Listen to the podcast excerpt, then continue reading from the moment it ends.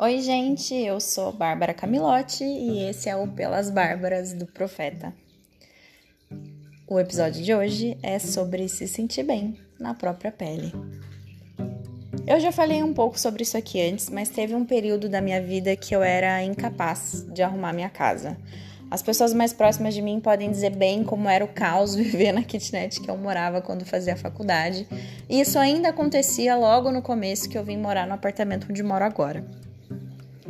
Além de todos os problemas que eu tinha na época, eu acho que isso aconteceu muito por conta da relação que eu estabelecia com os lugares que eu morava ou com a relação que eu deixava de estabelecer.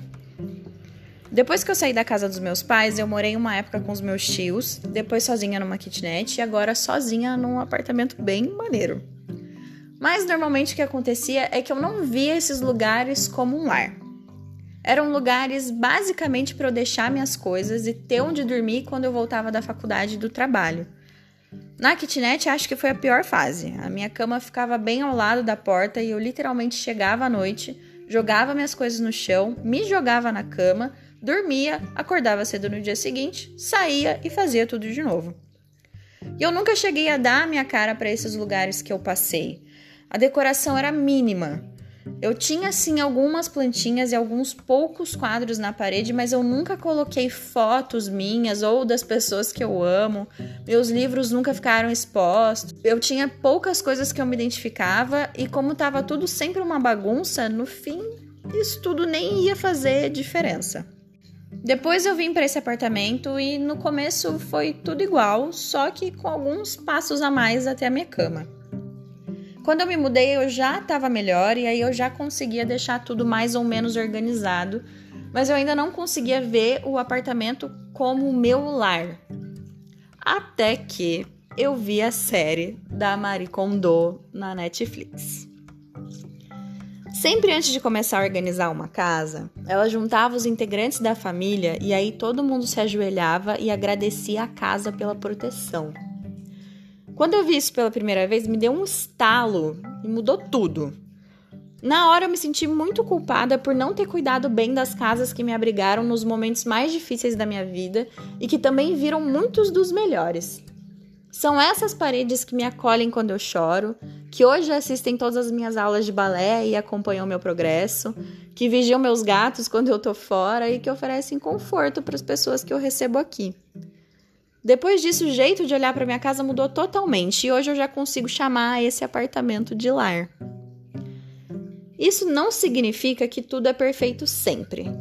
Nem sempre eu acho a minha casa bonita e nem sempre eu me sinto confortável nela, mas eu ainda assim sou grata por ela me proporcionar também esses momentos. E do mesmo jeito que hoje eu tenho essa visão da minha casa, eu passei a ter do meu corpo também. Na mesma época que eu não enxergava a kitnet como um lar, eu não sentia que meu corpo me pertencia. É claro que isso era um dos sintomas da depressão. Eu sentia como se no lugar da minha pele eu tivesse uma casca muito grossa de madeira, ou então eu sentia como se tivesse uma espécie de névoa em volta do meu corpo que me impedia de estar em contato com o mesmo planeta que todas as outras pessoas estão. Mas antes disso, eu também não cuidava do meu corpo da forma que eu deveria.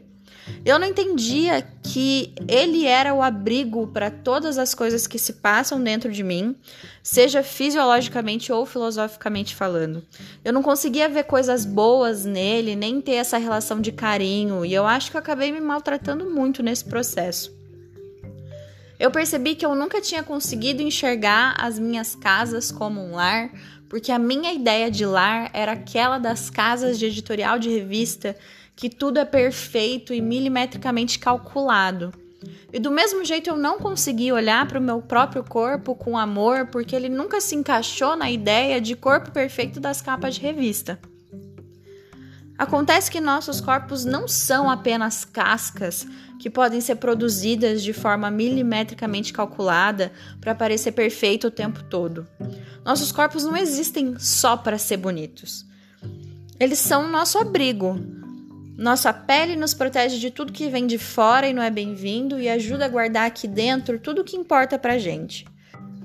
É por meio dos nossos corpos que a gente vive o mundo, que a gente tem um milhão de experiências diferentes. E é com essa pele que a gente sente as sensações mais incríveis. É com ela que a gente manipula ferramentas, transforma materiais e até mesmo se relaciona com outras pessoas. É o nosso corpo que permite que a gente mande um monte de sinal diferente para os outros e nos ajuda a processar outros sinais dos outros também. É através da pele que a gente pode ter aquela sensação gostosa do arrepio, e é nela que escorrem tanto as lágrimas de tristeza quanto as de alegria. É com ela que a gente sente o frio do mesmo vento que passa por todas as pessoas ao nosso redor, o calor do sol em dia sem nuvem e aquele conforto que só um abraço apertado pode dar. Estar confortável na própria pele não é só uma questão de olhar no espelho e achar seu corpo bonito ou se conformar com as imperfeições que ele tem. Estar confortável na própria pele é conseguir sentir amor pelo próprio corpo, mesmo nos dias que ele parece mais feio, por entender que a vida não se resume a uma questão do que é feio ou bonito.